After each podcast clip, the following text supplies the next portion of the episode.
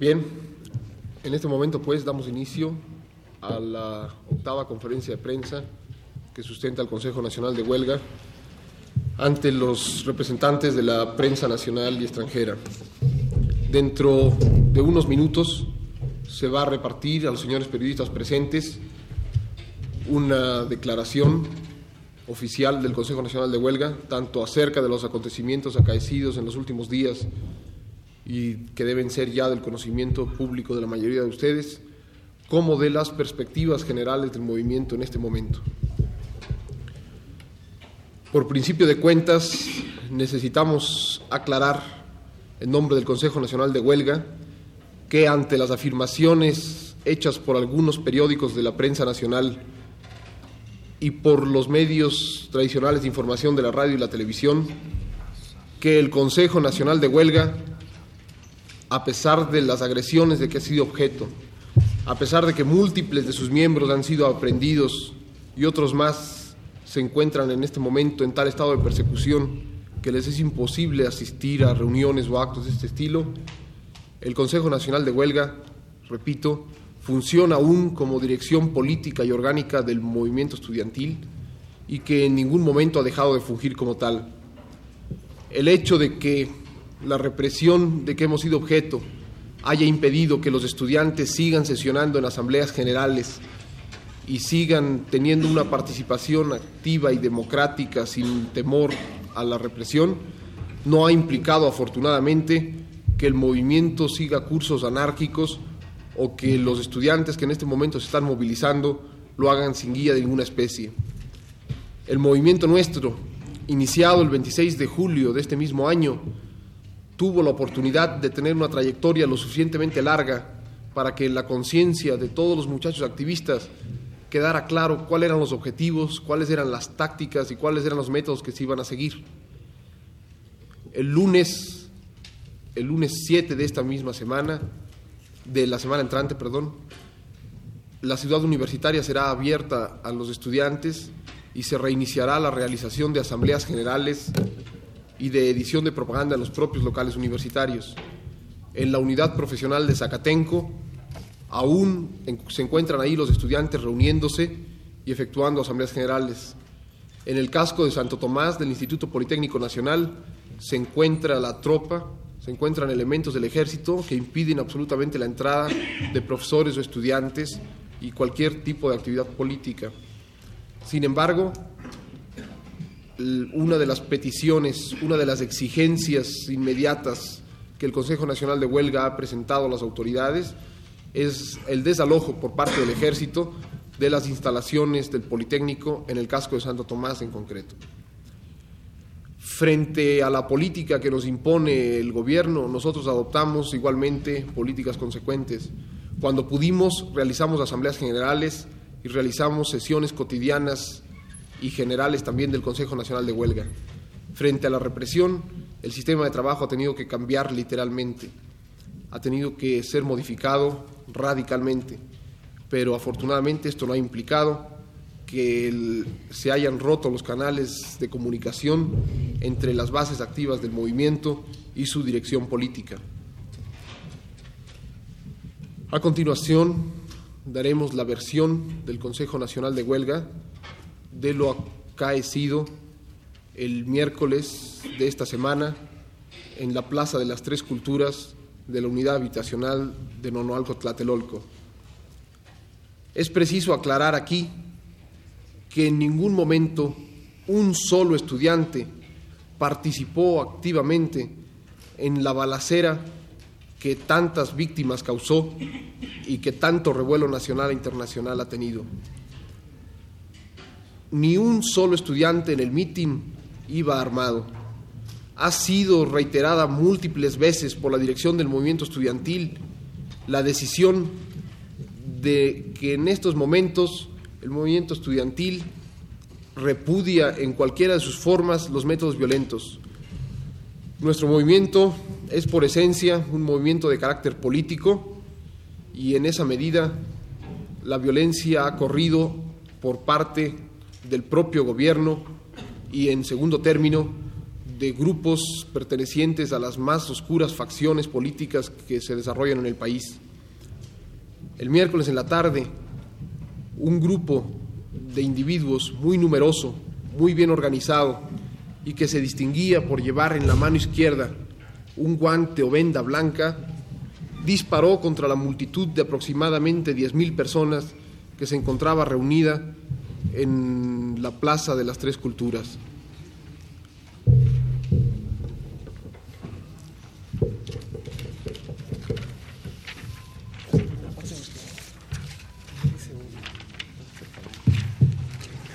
No la recuerdan todavía los periódicos. Bien, en este momento acaban de traer de la imprenta, bueno, del mimeógrafo, el boletín oficial de prensa que resume lo que yo en este momento iba a decir oralmente. Así que por método voy a pasar pues a la lectura del boletín de prensa e inmediatamente concedemos la palabra a los señores periodistas para que hagan las preguntas o aclaraciones que consideren pertinentes y ahí ya se harán todas las aclaraciones que se juzguen necesarias. Dice así el boletín de prensa oficial. Ante, un, ante la grave situación por la que atraviesa el país, el Consejo Nacional de Huelga manifiesta lo siguiente. Primero, pese a la brutal represión llevada a cabo por el Gobierno, el movimiento estudiantil y el Consejo Nacional de Huelga mantienen su posición clara y combativa de seguir en la lucha hasta obtener del mismo una solución política a nuestro pliego petitorio. Segundo, los estudiantes no fueron los que prepararon, provocaron o realizaron la masacre de Tlatelolco del miércoles último. En todos los actos convocados por el Consejo Nacional de Huelga se demostró ampliamente un repudio a la provocación y a la violencia. El Consejo Nacional de Huelga siempre ha exhortado a sus miembros y representados para que la eviten en cualquier forma. Los sucesos de Tlatelolco son un síntoma más de la división creciente en el seno del propio gobierno y de los alcances críticos a que ésta ha llegado. Declaramos que el Consejo Nacional de Huelga no apoya ni apoyará a quienes intenten utilizar el movimiento estudiantil como un pretexto para impedir la vida constitucional del país, ni tampoco a grupos que han pretendido escudarse en los estudiantes con propósitos personales o de facción. Grupos de choque muy bien armados y con un plan perfectamente calculado al servicio de intereses de una de las facciones en pugna, dieron un pretexto para propiciar la represión militar y ametrallaron al ejército y al pueblo reunidos con motivo del mitin del miércoles 3 de octubre en la Plaza de las Tres Culturas. A su vez, la tropa respondió el fuego no solo contra los francotiradores, sino también contra la multitud. El número de muertos civiles rebasa los 150 y el de los militares el número de 40. El propósito evidente de esta acción era aprender al Consejo Nacional de Huelga para descabezar el movimiento, dificultar la posible solución pacífica del movimiento que empezaba a vislumbrarse y amedrentar a la población para evitar su participación en las actividades políticas. Tercero, en vista del llamado a la unidad frente a los intereses extranjeros hecho por la Cámara de Diputados, el Consejo Nacional de Huelga manifiesta que en caso que los señores diputados tuvieran conocimiento de una conjura internacional, que tratara de aprovecharse de la situación existente, que el único culpable de ella es el gobierno federal por no haber atendido las seis demandas que incluye nuestro pliego petitorio, lo cual es desde hace tiempo evidentemente mayoritario y popular. La posición de la Cámara de Diputados desvía totalmente la atención y confunde aún más a la opinión pública. Cuarto, Respecto al llamado que el Comité Olímpico Internacional hace al pueblo de México, debemos reiterar que si al referirse a un llamado a la tregua, lo hace al cese de la violencia por nuestra parte, debemos aclarar que nosotros nunca hemos recurrido a ella. Si a lo que se refiere es a la suspensión de hacer uso de las libertades que nuestra Constitución garantiza, estamos en el deber de manifestar que no estamos dispuestos a renunciar a nuestros derechos, a las libertades de expresión y de reunión con Olimpiados sin ella. Por otro lado, consideramos que así como nosotros nos hemos abstenido de intervenir en los problemas de los Juegos Olímpicos, el COI debería obrar recíprocamente. Quinto, denunciamos que varios de los compañeros del Consejo Nacional de Huelga han sido arrestados y torturados por muchos días, como es el caso del compañero Cervantes Cabeza de Vaca, a quien se tuvo detenido durante diez días en medio de torturas inhumanas antes de hacer pública su detención. Exigimos que se publique inmediatamente la situación y condición de todos los detenidos en la masacre de Tlatelolco, ante los insistentes rumores de que se teme por la vida de algunos de ellos. Sexto, se da al conocimiento público que todos los presos políticos del país se lanzarán a una huelga de hambre general en apoyo a los seis puntos del pliego petitorio. Séptimo. ¿Quién es el que está repartiendo? Mastache. Espérate. Séptimo. Se han producido violentos encuentros en todo el país entre sectores muy numerosos de estudiantes y trabajadores contra la fuerza pública. Estos han alcanzado aspectos críticos fundamentalmente en Tabasco, Puebla, Morelos, Oaxaca, Sinaloa, Chihuahua y Guerrero. Octavo, el Consejo Nacional de Huelga llama a todos los estudiantes a reunirse a partir del lunes 7 en los edificios escolares de la ciudad universitaria y Zacatenco a fin de realizar asambleas generales y organizar las directivas del movimiento.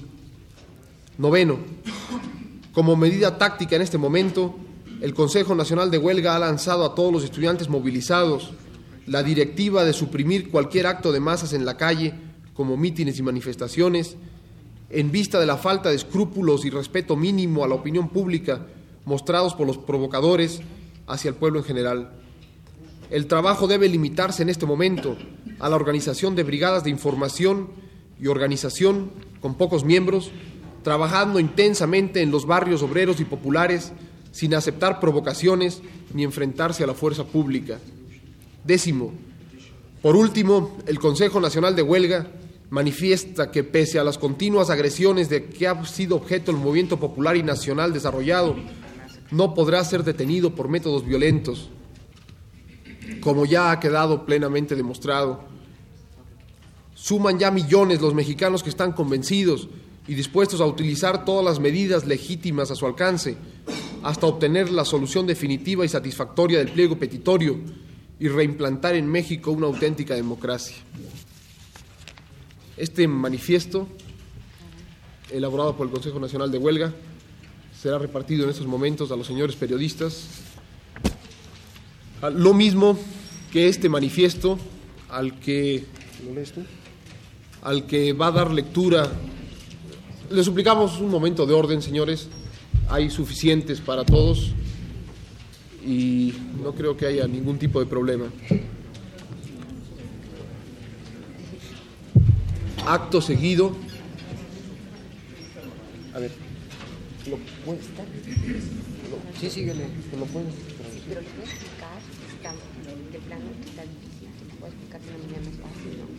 Porque hay palabras. Que lo traduzcan al inglés ahorita. ¿Esto? Sí, porque sea la única traducción. ¿no? Sí, ¿por qué no al final del acto? Porque no Bueno, sí. Al final del acto, ¿no? que pueden preguntar. Sí. Bien. Antes de pasar.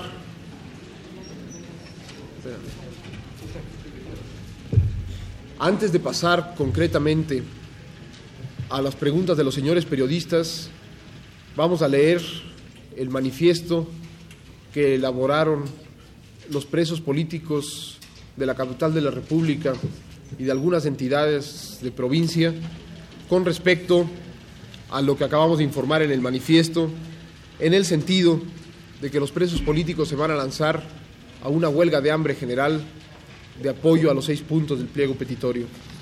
En ese sentido, damos la palabra al compañero de filosofía. De. Manifiesto de los presos políticos, al pueblo de México, al movimiento estudiantil popular, a todos los trabajadores. La mayoría de los presos políticos, recluidos en la cárcel preventiva y en la penitenciaría del Distrito Federal, en las cárceles de Jalapa, Orizaba y Morelia, por expresar nuestras ideas, a lo que tenemos pleno derecho, y por nuestra actividad política, realizada con apego a la Constitución que nos debiera regir, iniciaremos el lunes 7 del actual una huelga de hambre por la libertad de todos los presos políticos. En los dramáticos días que vivimos, México ha alcanzado el primer puesto en el número de presos políticos. En competencia abierta con todo tipo de gorilatos, el gobierno ha desatado la ola de violencia más bárbara y sangrienta que se recuerda desde los tiempos del porfiriato. Decenas de personas han sido asesinadas a mansalva en las calles. Las instituciones culturales han sido convertidas en cuarteles. Las cárceles están atestadas de luchadores por la democracia. Nuestra prisión, como bien lo ha comprendido el movimiento estudiantil popular que actualmente conmueve al país, es y significa el castigo a todo esfuerzo posible por superar el atraso político en que vive el país desde hace ya 30 años. No es un delito pugnar por el cambio en los métodos de gobernar y en la estructura social del país. Sí lo es, en cambio, cerrar el paso a las transformaciones que son necesarias para México. Y quienes han atropellado y agredido a los obreros, a los campesinos, a los estudiantes y al pueblo, son culpables de la supresión de las libertades públicas y quienes han llevado a las cárceles a centenares de personas en calidad de presos políticos son culpables de la ruptura del orden constitucional. La prisión no ha significado y no significará nuestra liquidación como luchadores por los intereses de nuestro pueblo. Somos y seguiremos siendo militantes activos por la democracia, por los cambios radicales que exige el país y por abrir paso al futuro desarrollo social de México. Hemos presenciado con admiración y entusiasmo la heroica lucha en que las escuelas, que en las escuelas y las calles realizan los estudiantes, los maestros, otros sectores del pueblo y queremos contribuir a ella. No se trata del egoísta interés en nuestra libertad. Comprendemos que alcanzar tal objetivo significa sanear la vida política nacional de una de sus más graves lacras, la prisión política como respuesta a la lucha por modificar la viciosa estructura antidemocrática del régimen político de México. Por eso vamos a la huelga de hambre. Con esta acción apoyamos la lucha por la libertad de los presos políticos y por los otros cinco puntos del pliego petitorio del movimiento estudiantil popular. Con esta huelga demandamos la iniciación de un diálogo democrático entre representantes estudiantiles sobre los seis puntos planteados por el movimiento. Reclamamos la creación de un ambiente propicio a las discusiones que en primer término exige el cese de la represión y eliminar toda clase de amenazas y autoritarismo como formas de trato en las cuestiones a debate. Por eso ofrecemos esta modesta contribución, una de las escasas contribuciones que podemos dar en nuestra situación a la lucha por la democracia más importante, más brillante y más profunda de los últimos 30 años Viva el movimiento estudiantil popular.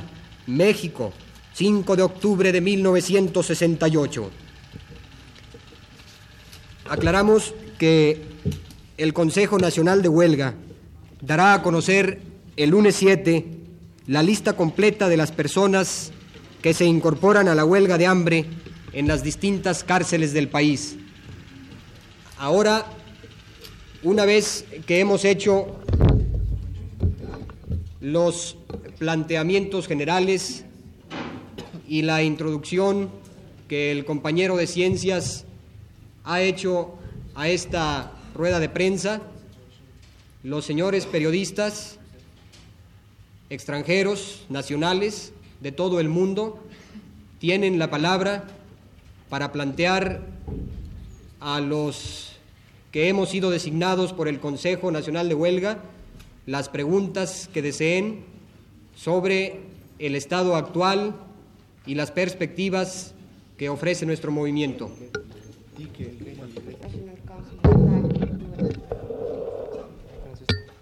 Euh, toutes les journalistes qui veulent faire aucune demande, on peut les faire maintenant si vous voulez.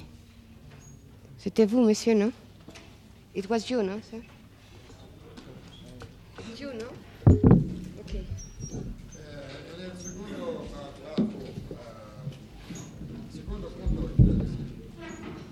ustedes hablan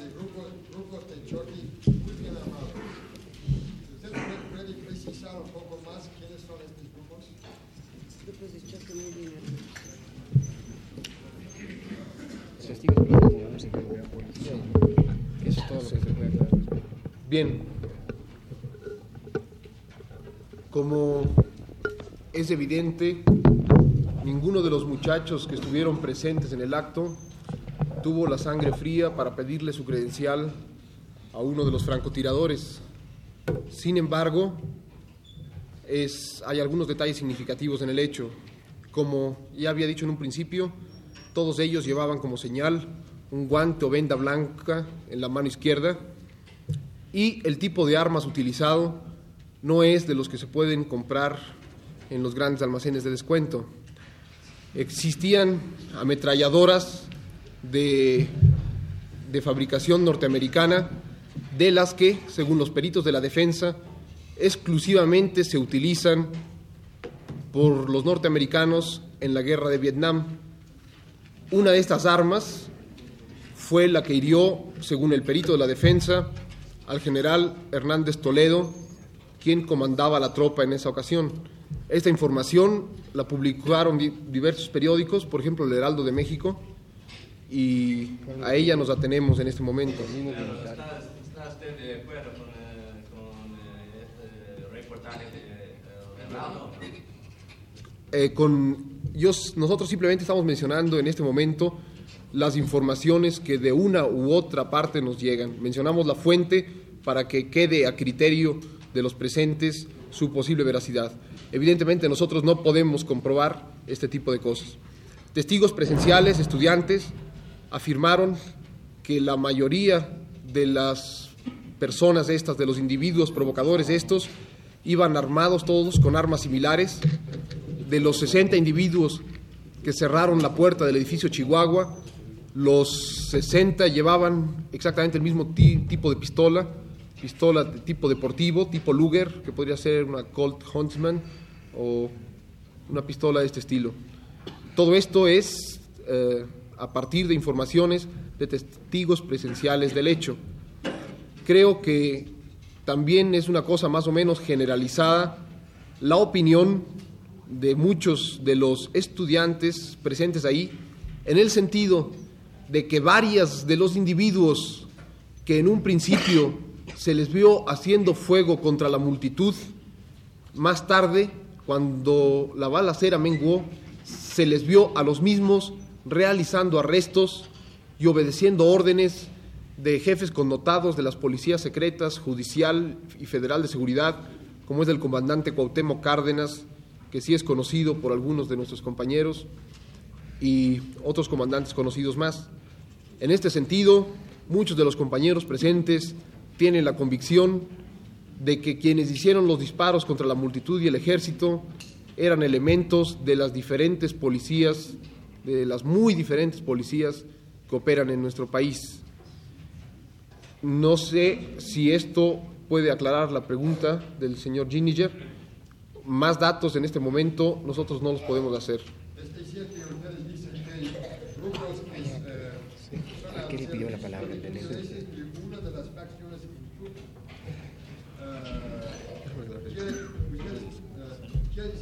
es, es la propia policía. Nosotros en este momento, nuestro movimiento es absolutamente independiente de cualquier facción o de cualquier pugna intergobiernista que se pudiera dar.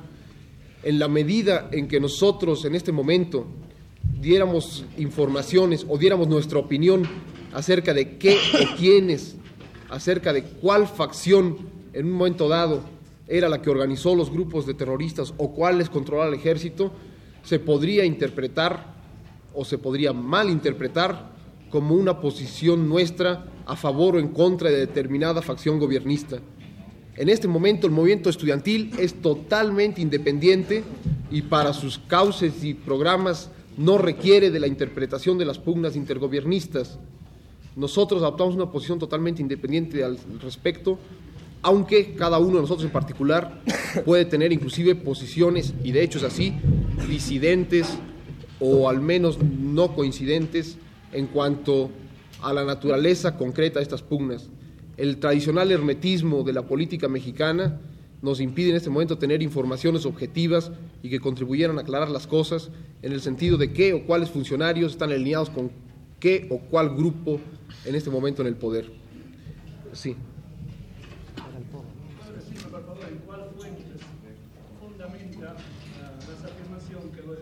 eh, 150 entre los civiles. Testigos y presenciales, 40 entre la- tú contestas militares. la cantidad de familias.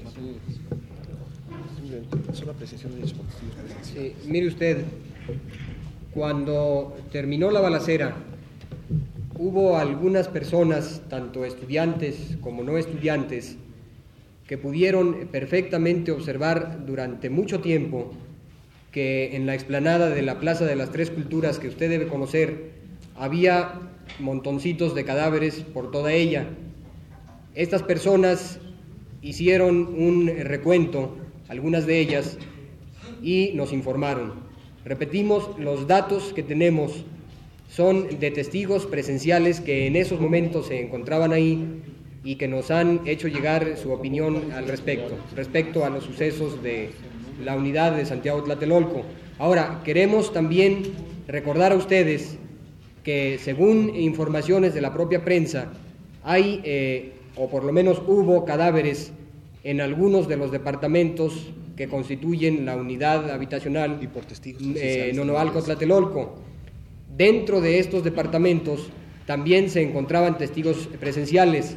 Es necesario aclarar a todos ustedes que varios de los estudiantes fueron a refugiarse a la unidad Nonoalco Tlatelolco, que ha sido una especie de cashba muy propicia para, eh, muy simpatizante para el movimiento estudiantil. Eh, reunidos muchos de ellos dentro de los departamentos, también nos informaron de cadáveres que se localizaban.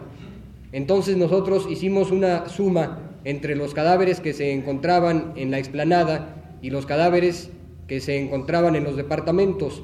Ahora eh, este número lo damos pues bastante conservadoramente, pero puede haber sido rebasado. Sin embargo, como no tenemos información verídica al respecto, por esto es que nosotros damos la cantidad de 150 eh, personas, estudiantes y pueblo en general, y 40 militares por lo menos. Ah, Déjame aclarar una cosa de esto. Sí. Otra pregunta. Sí.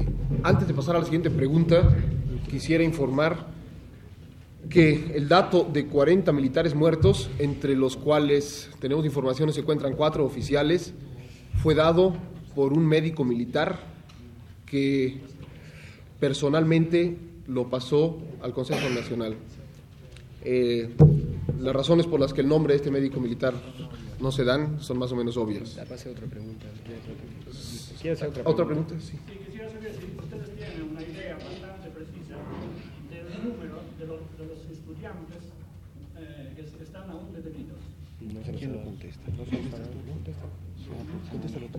Son como dos mil. Sí, pero dos mil. Porque las listas no sean. Los es muy difícil. datos no, no son muy exactos, pero aproximadamente son unos 2.000 estudiantes que se encuentran aún detenidos, de los cuales ya bastantes eh, están consignados en las cárceles preventiva y en Converri. Los demás da- más datos exactos no, no los tenemos. No nos han dado. Ah, ya escuché una exigencia importante.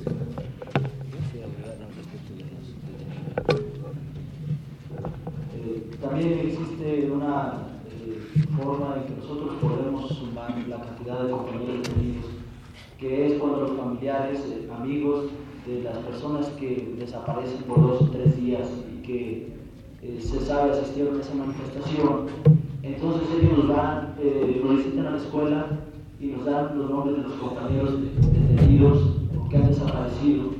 Y, por ejemplo, en mi escuela, 150 compañeros que habían sido este, detenidos. este, Sí, antes de pasar a otra pregunta, eh, aquí es conveniente aclarar una cuestión y manifestar una exigencia muy terminante por parte del Consejo Nacional de Huelga. Ha sido tradicional, sobre todo en los últimos arrestos masivos que se han hecho, pero fundamentalmente en este, que, dado, como decía hace un momento, las numerosas clases de policía que hay en México, dado que el ejército también realizó numerosas aprehensiones, los muchachos detenidos se encuentran diseminados no solo en la capital de la República, sino también por el interior del país. Aparte de esto, hoy a las 7 de la noche se cumplen las 72 horas constitucionales para consignar o dejar en libertad a los detenidos de la noche del miércoles. Cuando estamos a punto de cumplir las 72 horas, ni siquiera se ha dado información de quiénes son los detenidos y quiénes son los que están heridos. Tenemos conocimiento de varios muchachos que quedaron mal heridos en el mitin y de los cuales no se ha obtenido reporte oficial alguno. Nosotros entendemos que debe ser un problema para la organización administrativa de los ministerios públicos el poder tomar la declaración a 1.500 detenidos, pero una cuestión que parece más o menos obvia, es decir, que si nuestro gobierno tiene la capacidad para arrestar en un momento 1.500 personas, si tiene las fuerzas represivas suficientes para arrestar a 1.500 personas, en ese caso debería también tener la capacidad administrativa para dar curso legal a su situación con la celeridad que marca la Constitución. Y una de dos, o aumenta el personal administrativo o reduce el represivo, pero definitivamente hay un problema de balance en las funciones que nuestro gobierno está ejerciendo. Existen serios rumores en el sentido de que la vida de los compañeros del Consejo Nacional de Huelga que fueron aprendidos y masacrados en la tribuna del tercer piso del edificio Chihuahua está corriendo peligro en estos momentos. Ya son datos concretos, no rumores, que los aprendidos en otras ocasiones anteriores han sido sometidos a torturas y a vejaciones infrahumanas que no tiene sentido mencionar aquí. Pero ahora la cosa parece bastante más seria. Se tienen, corren insistentes rumores y hemos entrado en una etapa maldita en que los rumores acostumbran tener la propiedad de convertirse en realidad con más facilidad que en otras, en que ayer salieron hacia provincia dos camiones del ejército en los que eran conducidos muchos dirigentes del movimiento estudiantil arrestados en Onoalco Tlatelolco. El destino de estos compañeros era incierto y repito, los rumores de que se temía por su vida eran fuertes.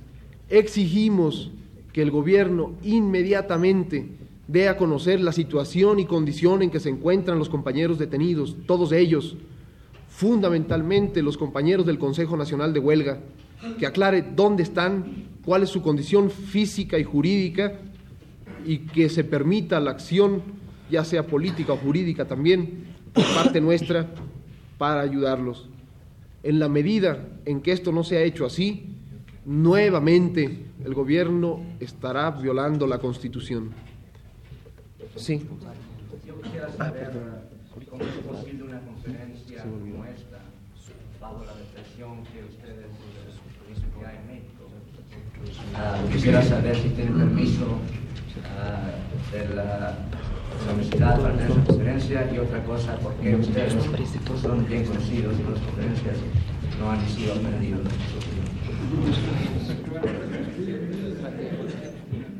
Un momento de silencio, por favor.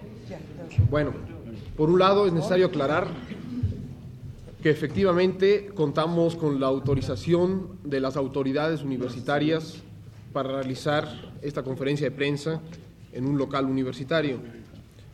Por otro lado, es necesario decir que de los compañeros que sostuvieron la anterior conferencia de prensa, hace aproximadamente una semana. El 90% en este momento están desaparecidos, arrestados o quizás cosas peores. Nosotros, evidentemente, contamos con una cierta red de seguridad formada por nuestros propios compañeros estudiantes en torno de nosotros. En este momento, si no andamos a salto de mata, es porque no hay matas que saltar pero efectivamente la persecución uh, tras de cada uno de nosotros en este momento es intensísima y solo la presencia de ustedes en este momento y el estar dentro de la ciudad universitaria constituye un posible obstáculo a las policías que en un momento dado trataran de arrestarnos. Quizá esto sea un poco desconcertante para los señores periodistas extranjeros que no entienden cómo es eso de que la policía no puede venir a arrestarnos en este momento aunque estén todos ustedes presentes. Pero para los que estamos acostumbrados a la tradicional política la mexicana, a los que conocemos cómo se comporta tradicionalmente la policía, en qué condiciones son los arrestos y demás, les podemos garantizar que efectivamente la presencia de testigos ante una aprehensión que en estos momentos estamos prácticamente convencidos sería totalmente anticonstitucional, es un obstáculo considerable. Nosotros también estamos en la plaza. Eh, Sí, por eso mismo en el hecho de que sea un pequeño obstáculo o que sea una medida que hasta cierto punto nos protege, de ninguna manera garantiza que en un momento dado nos puedan arrestar. Es un, aquí ni una cosa ni otra. bueno, esto un momento de orden, por favor. Efectivamente, nosotros podemos ser arrestados de un momento a otro. El hecho de que nos arrestaran aquí frente a ustedes es punto menos que imposible, pero como dice el señor periodista, también era punto menos que imposible lo que sucedió la noche del miércoles en Tlatelolco. Nosotros no somos mártires ni nada por el estilo, pero estamos conscientes de que estamos corriendo un riesgo. Pero en este momento, en el balance entre el riesgo que se corre y la necesidad de dar a conocer a la opinión pública nacional y al mundo la situación crítica que está viviendo en México, nos hace pensar que bien vale la pena en este momento correr este riesgo. A ver, un momento. Sí, mire, cuando yo contestaba a la pregunta del periodista anterior propósito de la unidad Don Algo Tlatelolco, dije una cosa que es fundamental. Es cierto que esta unidad se ha convertido en una especie de cashback donde todos los habitantes, o por lo menos la gran mayoría de los habitantes, protege a los estudiantes que están en el movimiento.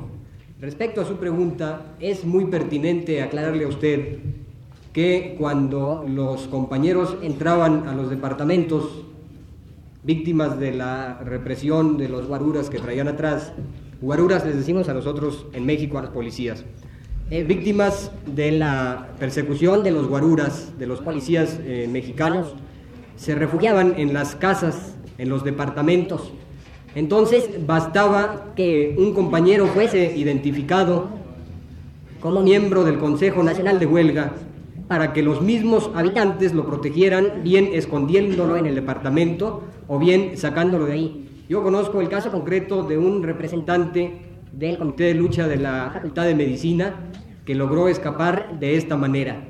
Así es que contamos nosotros con el apoyo del pueblo en general y sobre todo, cosa que evidentemente el Consejo Nacional de Huelga agradece infinitamente, sobre todo para los dirigentes de este movimiento. Su compañero de la derecha tenía la, la palabra.